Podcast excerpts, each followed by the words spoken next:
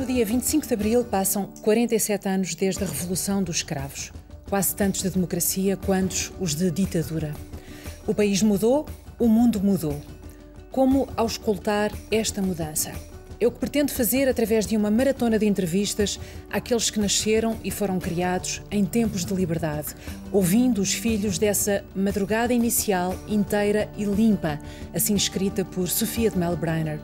25 interlocutores trazem um percurso, o seu percurso, a sua compreensão política e social do país, fotografias e contrastes com a vida dos pais e avós, material que fornece um retrato concreto, cotidiano, particular do Portugal que hoje somos.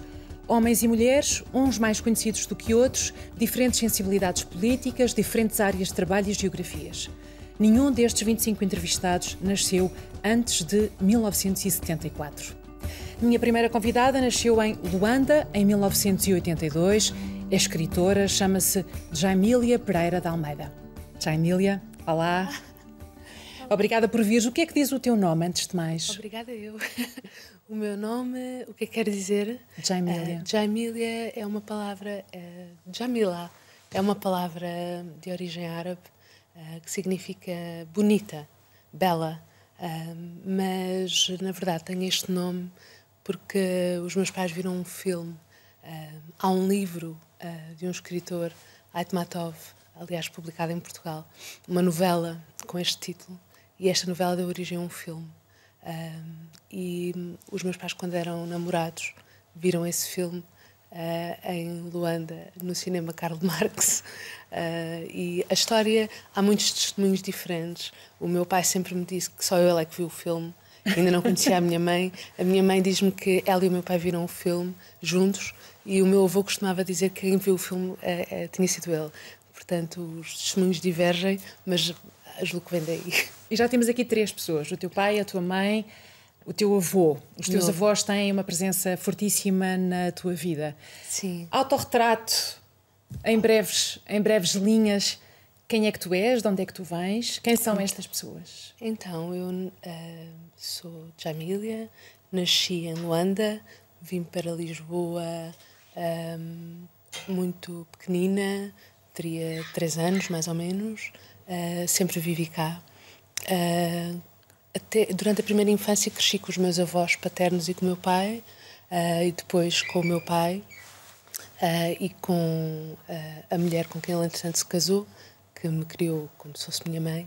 Um, e, portanto, foi assim. Portanto, os meus avós, de facto, durante muitos anos estive com eles. todas estas pessoas, entretanto, já faleceram. Hum. Sim. mas, portanto, a minha mãe vive em Luanda um, e pronto. E é assim, mas, mas quem eu sou, isto era um autorretrato, isto não é um uhum. autorretrato, isto era apenas um, uma localização, mas portanto, eu acho, que, eu acho que hoje em dia, uh, portanto, eu sou uh, os meus livros uh, para tudo que interessa, um, essencialmente. as outras coisas são pessoais, mas um, acho que o melhor autorretrato que posso dar uh, é o, são os livros que tenho vindo a escrever e a uhum. publicar. Bom, já vamos aos livros e justamente uhum. às questões de identidade e pertença que estão uh, desde o esse cabelo presentes uh, nos teus livros. Mas queria perguntar como é que eram as conversas no almoço de domingo da tua família. Era uma família politizada? A descolonização era o nervo principal destas conversas? Uh, não propriamente. Quer dizer, em, em criança, uh, na casa dos meus avós, acho, acho, que sempre se falou de tudo, em todas as mesas da minha família. À mesa de, to de, todas as refeições sempre se falou de tudo livremente. Um, o meu pai era um homem muito, muito. como, é que eu como é que eu ia dizer? Era um homem de esquerda. Uh, muito ensinou-me muita coisa. Talvez é, seja a pessoa a quem eu devo a minha consciência política uh, a pessoa que me levou uh, pela primeira vez a uma manifestação a pessoa que me ensinou o que era o hino de Portugal. Lembro-me de estar com ele no Rocio numa manifestação não sei ele vivia no Rocio muito perto do Rocio e levou uma, uma manifestação. Eu devia ter não sei, cinco anos ou quatro anos, mas é uma das primeiras memórias que tenho.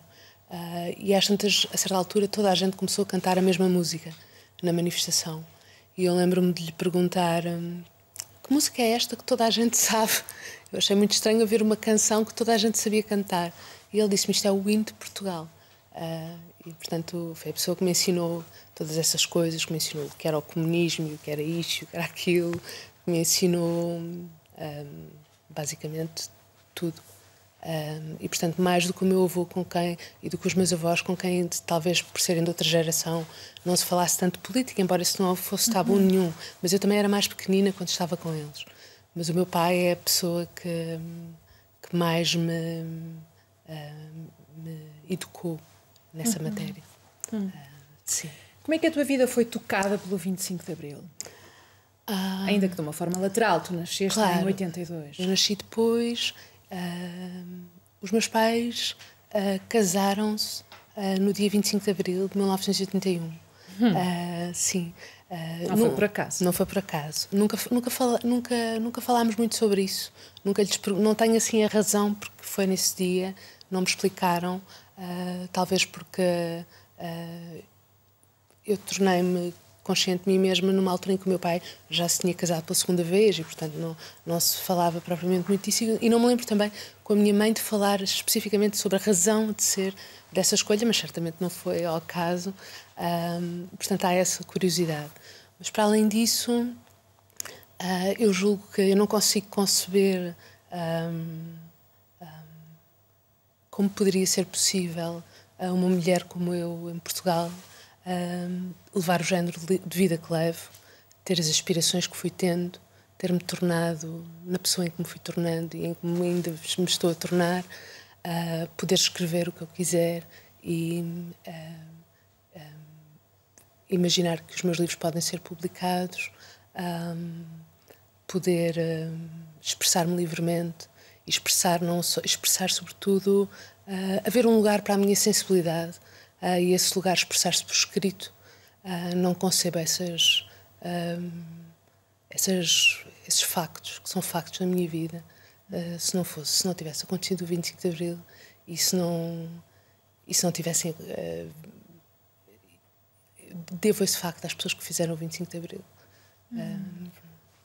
Bom, tu, tu és doutorada em Teoria da Literatura. Sim. No ano em que tu nasceste, em 1982, havia 130 doutorados em Portugal. E destes, 95 eram homens e 35 mulheres. No ano do teu doutoramento, em 2012, a mudança dos números é espantosa. 2.232 doutorados, dos quais 1.023 homens, 1.209 mulheres. Os números são da Pordata. Uhum. Então, porquê é que tu te doutoraste com 30 anos e, e tu tiveste o privilégio da escolha Sim, uh, sempre tive. Uh, e isso também uh, é, eu julgo que é mais do que uma. É mais do que ser tocada lateralmente pelas conquistas do 25 de Abril. Eu sempre tive o privilégio da escolha, sempre estudei o que quis, inclusivamente fui educada na convicção de que podia estudar o que quisesse, independentemente uh, do lugar aonde isso me iria conduzir, quer dizer, independentemente de estar a estudar uma coisa com grande uh, uh, alcance prático, por assim dizer. Portanto, estudei literatura, estive uma série de anos a ler livros, a ler os livros que quis, com toda a liberdade. Não consigo conceber uh, maior exercício de liberdade uh, para uma jovem rapariga do que poder estar uh, mais de 10 anos a ler tu, tudo que lhe, tudo que quer de uma forma omnívora levada evidentemente conduzida mas também levada pela sua curiosidade e por portanto tudo isso são é uma forma o meu percurso de estudante é é um percurso de grande um, liberdade.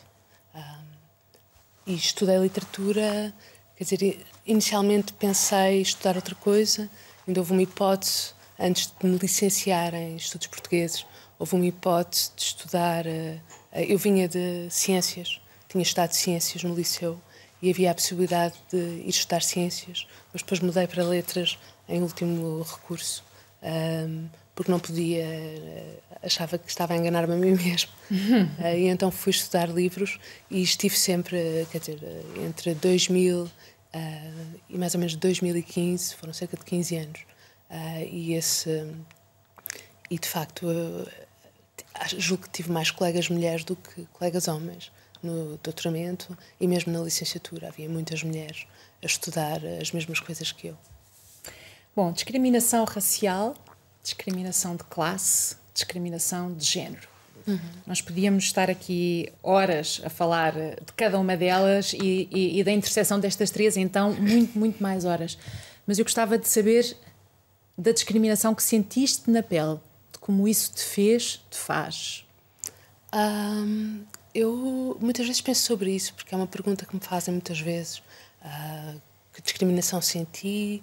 Uh, se senti? Há pessoas que perguntam se senti ao longo do percurso. Porquê é que sublinhas ah. essa pergunta e essa... Porque às vezes há pessoas que fazem a pergunta assim, não, não assumem logo que senti. Perguntem. Eu estou a assumir, fazendo a pergunta assim que tu sentiste. Exato. Portanto, e eu... falei destas três formas de discriminação: é, é, é a de classe, a de género e a de raça. É uma coisa curiosa, porque é em relação, um, em relação à discriminação de classe, um, a discriminação de género, um, para mim as três têm, nas três há várias cambiantes uh, e várias nuances, e são as três extremamente complexas, do ponto de vista de quem as possa ter sentido. Uh, em relação a uma discriminação de classe, eu acho que ela se foi acho que só me comecei a perceber dela depois de ir para a universidade. E acho que uh, se manifestou, ou, talvez, em formas de intimidação formas de intimidação de classe. Uh, este não é o teu lugar? Não, não, não assim, não. Uh, não é, nunca senti isso, nunca uhum. senti isso, não. Não, e aliás, não, nem acho muito interessante uh, a conversa de uh, sentiste como é que foi, como é que não foi. Eu diria que aconteceu. Há um, há um aspecto do meu temperamento uh, que, que condiciona muito a forma como fui sentindo vários tipos de discriminação ao longo do tempo. Que é, normalmente, uh, eu, perante um, um, uma situação de discriminação, Normalmente eu uh, viro, uh, por uma questão de temperamento, julgo eu, viro a seta para mim e eu pergunto: será que eu sei o suficiente? Por exemplo, numa situação em que me é recusada alguma coisa. Será que o problema eu, está em mim? Será que eu não sei o suficiente? Será que eu não li o suficiente? Será que eu um, não sou suficientemente inteligente. Portanto, eu questiono-me, eu, eu uhum. viro para mim própria. Portanto, eu não acho que isto seja uma coisa boa, pelo contrário, uhum. acho que é um, acho que é um, é um, é um mau sintoma. Mas normalmente, sempre que me foi recusada alguma coisa, e foi-me recusada muitas, muitas, muitas vezes, um, normalmente eu no, a primeira pergunta, por exemplo, em relação à discriminação racial, eu não, eu não, eu não imaginava logo que era isso que estava em causa. Aliás, levei muitos, muitos anos até um, reconfigurar coisas do passado, pensando que talvez devesse essa razão. Mas no momento em que aconteceram, eu não pensava que fosse essa a razão. Uhum. Eu pensava, problema sou eu, evidentemente. Há uhum. alguma coisa que me falta uhum. uh, para não conseguir certas coisas ou, uhum. ou não aceder a certas situações. Uh, mas uh, em relação ainda a, a, estas formas todas de discriminação, eu acho que elas uh, podem estar todas, uh, em relação ao que foi a minha experiência, podem ser todas reconduzidas a, uma, a um termo, que é intimidação. Uh, modos de intimidação. Intimidação que pode ser intimidação intelectual, intimidação social, intimidação. Pronto, várias formas de intimidação uhum. que escondem, na verdade, outro tipo de preconceitos. Bom, gostava de ler três passagens muito breves uh, de alguns dos teus, dos teus livros. Esse cabelo é uma tragicomédia de um cabelo crespo que cruza a história de Portugal e, e Angola. Tem um pendor uh, filosófico, ensaístico, uh, que de resto está em todos os teus livros, mas neste de uma forma muito mais espessa. E a dada altura diz assim: as explicações que procuramos são, por vezes, um bando nunca avistado. Não existe explicação, embora não falemos de outra coisa. Depois, uh, nesse romance maravilhoso que é o, o Luanda Lisboa Paraíso, uh, e há muitas cartas, e o tema da casa, que, que, é central também naquilo que tu escreves, está aqui muito, muito presente. Uh, mas este excerto que eu vou ler está atravessado por essa questão da intimidação de que falas. Talvez por isso, ainda no hospital, Aquiles tenha deixado de se sentir angolano esse olhar de quem vê o mundo da cama, contrariado, a morder-se de raiva porque ninguém o ouve, ninguém acode, foi a sua nacionalidade assim que pisou Lisboa. Não era livre, era doente. E por fim, neste livro uh, mais recente, que foi, que, foi, que foi escrito durante o primeiro confinamento, o Regras de Isolamento, e que tem uh, fotografias do Humberto Brito, o teu, o teu marido, isto tem como circunscrição a casa onde vocês viveram. Vivemos aqui há cinco anos. Nos cinco anos anteriores, mudámos de casa cinco vezes. Esta casa permitiu-nos sobreviver e encontrar um caminho, mas não é nossa. Aqueceu-nos, consolou-nos, mas somos só inquilinos. Não sabemos quanto tempo nos resta, as rendas dispararam. Não é nossa, mas devemos-lhe a vida. Tu és uma escritora premiada, traduzida, vives da escrita. Como é que é a tua vida? Uh, sim. Uh durante para escrever o Luanda Lisboa Paraíso, depois de escrever o Esse Cabelo, eu saí do trabalho onde estava uh, e estive uma série de anos uh, a escrever o Luanda Lisboa Paraíso uh, e desde então estive muito tempo só a escrever, até muito recentemente, em que arranjei outra ocupação também. Mas estive muito tempo só a escrever um, e, portanto, essa era a minha única ocupação, sim. Hum. Uh, e, portanto, um, como é que eu ia dizer? Um, no outro dia, uma pessoa disse: Mas isso é um luxo. E eu disse: Pois, mas não é uma vida luxuosa. Uh, portanto, é. Sim. É um luxo, mas não é uma vida luxuosa. sim. Uh, mas, de qualquer forma, sim, Estava a pensar. Hum, estava, a, estava a pensar, fiquei a pensar, como leste, fiquei a pensar na, nas frases que escolheste ler. Uhum. Um, Numa há uh, a certeza de que, ainda que procuremos a explicação, ela não existe. Ela é um bando por avistar. Assim, é, eu já não me lembrava assim disso. É, é curioso, porque eu nunca volto aos livros. São, são, são anotações da leitura que eu então fiz. Exato, eu nunca volto aos livros Uh, e, e, de facto, quando as pessoas me leem um certo, eu fico sempre surpreendido, mas eu já não me lembrava. mas em relação, mas, é, mas, há, mas muitas coisas uh, continuo a pensar mais ou menos da mesma forma.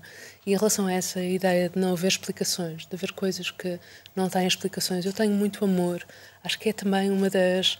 Um, tenho vindo a pensar nos últimos tempos, algumas coisas têm ganho contornos mais definidos em relação ao que é o meu trabalho, para mim própria tem se tornado um bocadinho mais um, um, menos menos menos nebulosas para mim as razões por que faço o que faço e o que venho uhum. fazendo uh, e eu venho percebendo que o, o, que fui, o que escrevi e o que estou a escrever e o que vou publicar um, até este momento presente tem sobretudo eu julgo que só escrevo sobre os meus fantasmas ah, íntimos e coletivos. Íntimos e coletivos, exatamente. A questão é que esses fantasmas são, são, são fantasmas íntimos, uh, mas são fantasmas íntimos, eles próprios assombrados por fantasmas coletivos. Uh, e, portanto, sendo certo que escrevo sobre estes assuntos,